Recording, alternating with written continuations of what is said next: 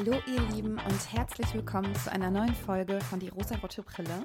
Diese Folge wird keine typische Film- oder Serienbesprechung, sondern vielleicht einfach so ein bisschen eine Quatschi-Folge. Ich werde mir ein bisschen Gedanken von der Seele reden. Wenn ihr schon einen Blick auf den Titel geworfen habt, dann werdet ihr gesehen haben, dass es heute um Whitney Houston gehen soll. Ich spreche jetzt schon mal eine Triggerwarnung für die gesamte Folge aus, denn heute wird es hart. Alle von euch, die ein bisschen Bescheid wissen über Whitneys Werdegang und auch über ihr Ende, die werden wahrscheinlich schon wissen, dass es nicht so leicht zu verdauen ist. Und wenn ihr darüber heute nichts hören möchtet, dann skippt diese Folge gerne. Es wird einfach etwas tragisch und etwas traurig. Ich hatte irgendwie das große Bedürfnis, über Whitney Houston zu sprechen, weil ich einen Film gesehen habe und zwar I Wanna Dance with Somebody. Das ist ein Film von Casey Lemons aus vergangenem Jahr und mir ist die Regisseurin Casey Lemons irgendwie bekannt vorgekommen und ich habe dann mal recherchiert, was sie noch für Filme gemacht hat. Und tatsächlich habe ich schon mal einen Film von ihr besprochen, denn sie hat Harriet, der Weg in die Freiheit kreiert. Das war, glaube ich, meine dritte, vierte, fünfte Folge, also eine der sehr frühen Folgen, in der ich noch sehr abgehackt und aufgeregt spreche. Aber trotzdem, ein sehr guter Film und auch I Wanna Dance with Somebody, auch ein guter Film, fand ich.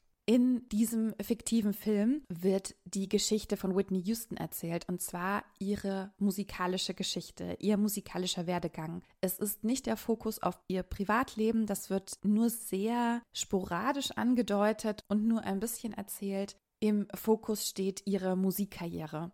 Und während ich diesen Film geschaut habe, habe ich ganz viel auf Wikipedia mitgelesen und nochmal mir so vor Augen geführt, was eigentlich so ihr Werdegang war, was eben auch privat passiert ist, wie sie zu Tode gekommen ist. Und im Nachhinein habe ich mir dann auch noch auf YouTube eine Doku angeschaut, eine relativ lange und dann nochmal so eine kleine kurze. Die kann ich euch auch verlinken in den Show Notes, falls ihr da Interesse habt, könnt ihr auch einen Blick darauf werfen. Und deshalb möchte ich heute so ein bisschen darüber sprechen, was ich so aus diesen Filmen und Dokus rausgezogen habe.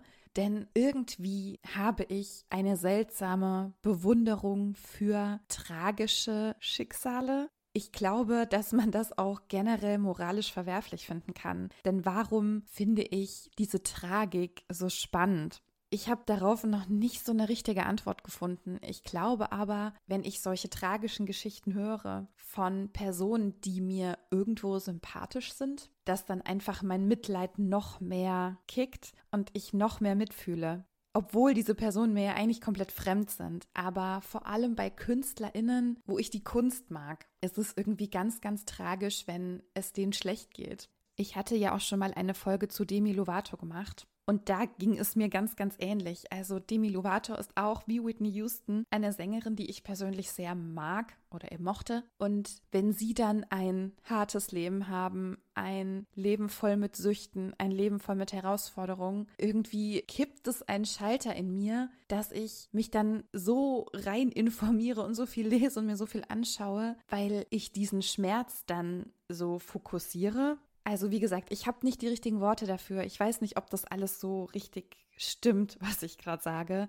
Das ist nur so ein Gefühl. Ich hoffe aber, ihr könnt das irgendwie vielleicht nachvollziehen oder zumindest nicht verurteilen. Ich versuche mit Respekt über diese Person zu sprechen, sollte aber irgendetwas in eine ganz krude Richtung gehen oder auch, falls ihr eine Antwort darauf habt, warum ich diese Tragik so spannend finde, schreibt mir das sehr, sehr gerne bei Instagram. Ich weiß, irgendwie ist es auch nicht cool, irgendwie ist es so ein emotionaler Übergriff, oder? Okay, vielleicht auch nicht. Ich bin gerade mal wieder in Zyklushälfte 2. Also ich zerdenke irgendwie ganz viel. Ich bin super sensibel mit vielen Dingen. Es ist irgendwie am Ende wahrscheinlich auch egal. Vielleicht muss ich mich dafür gar nicht schämen, aber vielleicht doch. Und falls doch, dann schreibt mir wirklich einfach in die Kommentare. Okay, ich versuche jetzt mal einen roten Faden hier zu finden. Ich habe mir ein paar Infos zu Whitney Houston besorgt, beziehungsweise erfährt man die auch ganz gut in dem fiktiven Film und auch in den Dokumentationen. Whitneys Karriere begann im Prinzip schon damit, dass sie in einem Umfeld aufgewachsen ist, das sehr musikalisch war. Also ihre Mutter war schon eine sehr bekannte Sängerin. Ihre Cousinen sind Dion und Didi Warwick, die auch sehr bekannte Sängerinnen waren. Whitney hat sehr viel in der Kirche gesungen. Sie hatte sehr viel Spaß daran. Es war einfach ihr Umfeld, was sie dazu natürlich auch ermutigt hat und sie darin ja auch supporten konnte. Ihre Karriere hat damit begonnen, dass sie für ihre Mutter bei einem Auftritt eingesprungen ist, weil es der nicht gut ging, weil sie nicht singen konnte. Ich glaube, irgendwie ihre Stimme war ein bisschen angeschlagen und Whitney hat gesungen. Und so wurde sie sozusagen entdeckt und hat einen Plattenvertrag bekommen.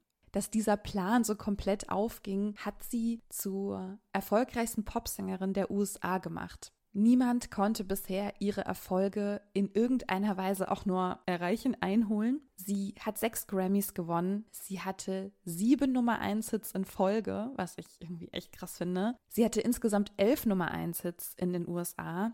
Und wie gesagt, bis heute hat ihr das niemand streitig machen können. Sie war unfassbar erfolgreich. Sie konnte ihre Musik verwirklichen. Sie konnte sich verwirklichen. Sie hat den Erfolg für ihr Talent bekommen. Sie hatte eine beste Freundin, die auch zu ihrem festen Bestandteil ihres Teams wurde. Ich muss gerade noch mal schauen, wie diese Freundin hieß, damit wir die hier nicht vergessen. Das ist wieder hier Live-Recherche, das ist einfach wieder fantastisch. So, Robin. Robin hieß ihre beste Freundin. Ich habe es herausgefunden. Also, Whitney hatte eine enge Vertraute an ihrer Seite. Das war ihre Freundin Robin. Robin war immer dabei, hat sie immer supported, begleitet. Und in I Wanna Dance with Somebody wird auch gezeigt, dass die beiden eine Liebesbeziehung hatten miteinander. Das heißt, Whitney Houston war wohl sehr wahrscheinlich mindestens bisexuell, was aber nie wieder thematisiert wurde, niemals in die Öffentlichkeit getragen wurde, weil das nicht gewünscht war. Nicht von ihrem Management, nicht von ihrer Plattenfirma. Das sollte nicht sie sein. Sie sollte nicht die lesbische oder bisexuelle Sängerin sein. Sie bleibt Zeit ihres Lebens mit Robin verbunden, beziehungsweise Robin bleibt mit ihr verbunden. Sie arbeiten weiterhin zusammen, sie ist ihre Stütze, ihre engste Vertraute, egal wer noch an ihrer Seite ist. Aber Whitney beginnt dann Männer zu daten. Sie hat ein paar Dates mit Sängern oder Schauspielern oder ich glaube auch Basketballspielern. Also nagelt mich nicht fest. Es gibt dann aber immer natürlich so ein paar Gerüchte. Ja, die Medien berichten darüber, mit wem sie gerade irgendwie zusammen ist, mit wem sie eine Beziehung oder eine Affäre oder was auch immer hat. Es ist einfach dieser ganz normale Promi-Gossip, den es auch damals schon gab. Irgendwann hat sie dann aber einen festen Partner, den sie auch heiratet und das ist der Sänger Bobby Brown. Und über diese Beziehung gab es sehr viele Infos, sehr viele Gerüchte, sehr viele Dinge, die bestätigt und oder dementiert wurden. Da gab es sehr, sehr viel, was wohl nicht so optimal gelaufen ist. Whitney hat es nie konkret bestätigt, es gab aber Anzeichen, dass es auch eine Beziehung war, die von Gewalt geprägt war. Es war auf jeden Fall eine Beziehung, die von sehr viel Drogenmissbrauch geprägt war ich glaube, exzessiver Drogenmissbrauch macht hier aus niemanden einen guten Menschen. Ich will jetzt niemanden in Schutz nehmen, aber diese Beziehung, die sie mit Bobby Brown hatte, die war einfach von Grund auf nicht gut für niemanden. Durch die Erzählung in den Dokus, aber auch in dem fiktiven Film hat man das Gefühl bekommen, dass die beiden nicht in Liebe miteinander verbunden waren, sondern in einer Art Abhängigkeit zueinander standen. Das wird ja ganz oft verwechselt, wenn man selbst keine liebevolle Kindheit hatte. Es ist ganz oft so, dass man sich seine PartnerInnen so aussucht, wie die Beziehung, die man in der Kindheit kennengelernt hat. Und wenn das eine Beziehung war, die vielleicht nur von Erfolg getrieben war, dann sucht man sich eben auch jemanden, der genau diese Werte auch vertritt. Es war ja ein Fakt, dass Whitney Houston drogenabhängig war, genauso wie ihr Partner Bobby. Beide haben Drogen konsumiert, Beide waren sehr darin eingebunden, beide haben sich in ihrem Missbrauch nicht gut getan das ist einfach diese Tragik, die ich so krass finde. Und was dann natürlich noch dazu kommt, ist die ganze mediale Berichterstattung, dieser ganze Blick, den wir von außen auf diese Beziehung, aber auch auf sie als Sängerin geworfen haben.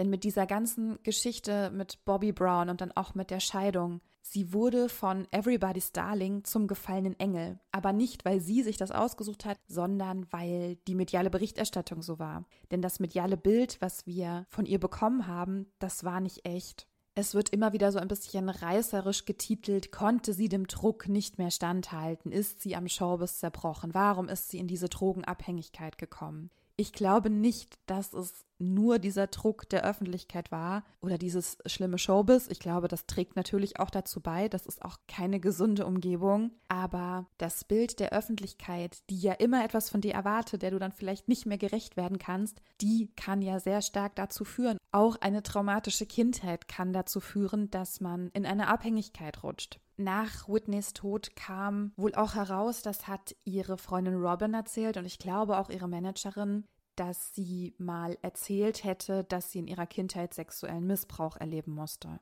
Und ich glaube, dass das allein schon ausreicht, um in eine instabile, erwachsene Beziehung zu kommen, um in eine Drogenabhängigkeit zu kommen. Man sucht, glaube ich, gerade nach so einer Kindheit wo man ein traumatisches Erlebnis hatte, wo man vielleicht auch Menschen hatte, die einem dann nicht geglaubt haben, die einen nicht unterstützt haben, die vielleicht auch Liebe oder Unterstützung an bestimmte Leistungen geknüpft haben, dann kann es sein, dass man um jeden Preis diese heile Welt erreichen möchte, weil man sie eben selbst nicht kannte in der Kindheit, weil man das vielleicht vermisst hat. Das heißt, man sucht um jeden Preis eine liebevolle Familie, auch wenn Whitney vielleicht mit Bobby eine sehr toxische Beziehung hatte, wollte sie unbedingt eine liebevolle Familie haben. Sie hat mit Bobby eine gemeinsame Tochter bekommen. Bobby Christina heißt sie. Und auch im Nachhinein wird gesagt, dass Whitney selbst keine gute Mutter für Chrissy sein konnte, weil, wie ich vermute, sie das selbst eben auch nicht erlebt hat. Auch ihre Mutter war immer auf Tour, selten zu Hause, hat ihr vielleicht gefehlt, war für sie zu wenig da. Und Whitney wiederholt im Prinzip diese Geschichte. Auch sie ist ja auf Tour. Da nimmt sie Chrissy oft mit. Aber ich frage mich, wann hat sie die Zeit, wenn sie proben muss, wenn sie einen Auftritt hat, wenn sie danach Drogen konsumiert? Das ist richtig hart und ich habe so viel Mitgefühl, auch wenn man das natürlich verurteilen kann und auch kritisieren muss. Aber es ist eigentlich so schlimm, dass Whitney sehr wahrscheinlich eine traumatische Kindheit hatte und sie dann einfach wieder wiederholt, weil sie es nicht gelernt hat, besser zu machen. Oder weil sie keine Hilfe dabei hatte, es besser zu machen, sondern nur noch ein Umfeld, was sie noch mehr nach unten gezogen hat. Es ist jetzt hier ganz, ganz viel auch meine persönliche Meinung. Ich hoffe, dass es irgendwie nicht komisch falsch bei euch ankommt. Also ihr merkt, ich bin gerade so unsicher mit dem, was ich sage, aber trotzdem wollte ich so gerne diese Folge aufnehmen, weil mir das irgendwie am Herzen liegt. In der Öffentlichkeit wurde ganz, ganz viel Bobby Brown, also Whitneys Ehemann, dafür verantwortlich gemacht, wie das alles gelaufen ist. Also er war der Böse, der in ihr Leben gekommen ist und der alles schlechter gemacht hat. Mit ihm kamen die Drogen, mit ihm kam die Gewalt. Ich glaube, dass das ein Stück weit stimmt, aber ich würde schon sagen, dass er nicht alleine dafür verantwortlich ist, was da passiert ist. Ich will ihn nicht in Schutz nehmen, weil ich glaube, er ist auch kein guter Vater gewesen, kein guter Partner gewesen, aber es bedingt sich ja irgendwie alles immer auch gegenseitig. Es war also eine sehr, sehr toxische Liebe. Die Drogen, die sie konsumiert haben, waren auch irgendwo wahrscheinlich eine Flucht aus dem öffentlichen Druck. Ich hatte mit Liz ja schon mal in einer Folge darüber gesprochen, dass es für uns so selbstverständlich ist, dass wir Stars dabei zusehen und es natürlich auch noch total romantisieren, dass diese dieses wilde Rockstar-Leben führen. Also als wäre es total normal, dass man Drogen nimmt, dass es einem psychisch schlecht geht. Es ist für uns eine Beobachtung und eine Erhebung über diese Menschen, weil wir das sehen und weil es irgendwo auch Spaß macht, wenn wir große Stars fallen sehen, weil wir dann merken, ah, es sind ja auch nur Menschen wie wir. Mir fällt gerade aktuell niemand ein, bei dem dieses Bild so krass wäre, wie es zum Beispiel bei Whitney war, wie es bei Demi Lovato war, wie es, ich weiß nicht, ob ihr euch noch erinnert, vor Jahren bei Lindsay Lohan war, bei Amy Winehouse. Oh, ich merke gerade auch alles nur Frauen, ne? Es gab bei Whitney Houston einen Moment, in dem sie Hilfe bekommen hat. Und zwar hat ihre Mutter sie zum Entzug gezwungen. Also sie hat sie dorthin gebracht, ihre Tochter, ich glaube, die war da sechs, sieben, acht oder so, damit es für sie auch wieder leichter wird. Weil für ein Kind ist es so schlimm mitzubekommen, dass die Eltern nicht wirklich da sein können, weil sie einfach immer mit ihren Drogen beschäftigt sind. Ich glaube, ein Kind kann das vielleicht noch nicht so benennen, aber spürt es ja. Es spürt ja die fehlende Kapazität Intensität, die fehlende Aufmerksamkeit und was ja auch einfach das Allerkrasseste ist. Whitney Houston ist 2012 verstorben und ihre Tochter ist drei Jahre nach ihr verstorben. Und beide hatten ein Drogenproblem. Auch Chrissy ist drogenabhängig geworden und ist tatsächlich an einer, ich glaube, Überdosis verstorben. Das ist so schlimm und so tragisch dass auch sie sich nicht anders zu helfen wusste, als sich zu betäuben, schlimme Gefühle auszuschalten und eben auch daran gestorben ist. Das ist so schlimm und so krass. Und auch wenn ich an Whitneys Ende denke, es ist so schlimm. Ich muss auch jedes Mal irgendwie weinen, weil ich das so krass finde, weil für mich war sie wirklich so eine Wahnsinnssängerin, so eine Wahnsinnskünstlerin. Es ist natürlich eine persönliche Sache, ob man ihre Musik mag. Ich finde, sie ist eine unfassbare Ausnahmekünstlerin, die so ein schweres Leben hatte und dass auch sie sehr wahrscheinlich mit einem Drogenkonsum ums Leben kam, eine Nacht vor den Grammys ist natürlich auch irgendwie so ein Symbol, ne? Aber es ist so krass und so schlimm und es tut irgendwie weh zu wissen, dass eine Künstlerin, die wir bewundern oder die ich zumindest bewundere, dass sie so ein Leben haben musste und dass sie so ein Ende haben musste.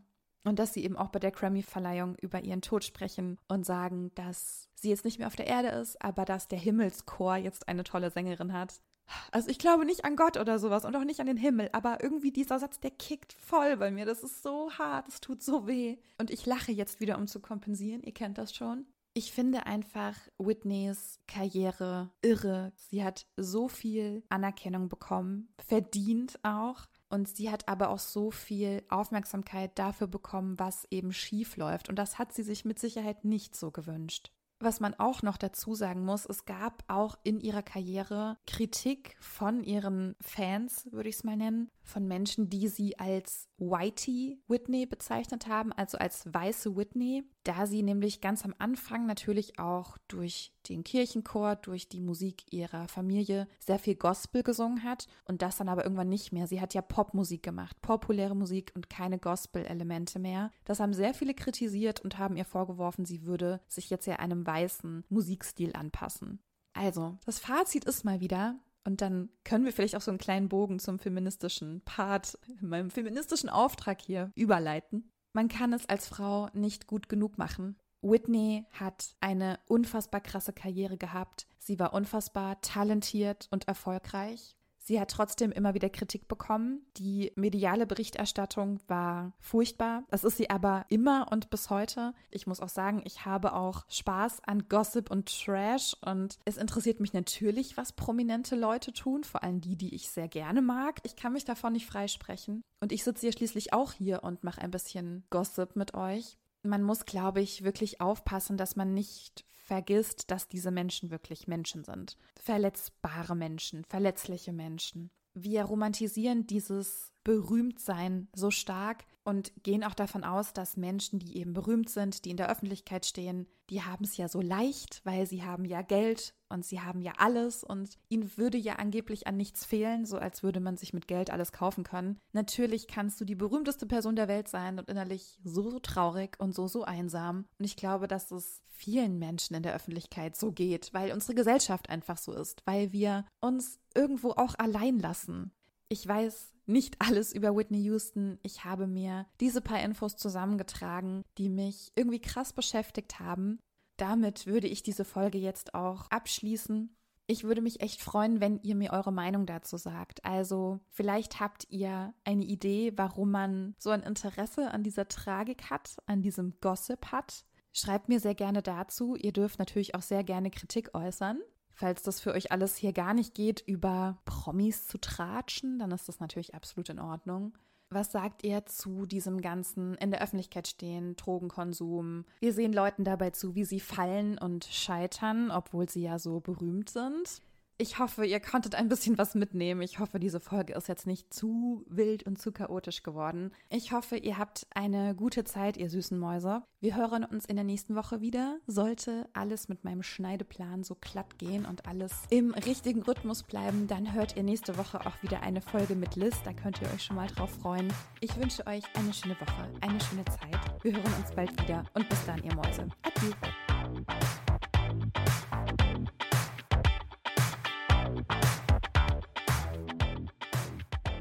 Vielleicht ist es auch zu verschnörkelt gedacht gerade.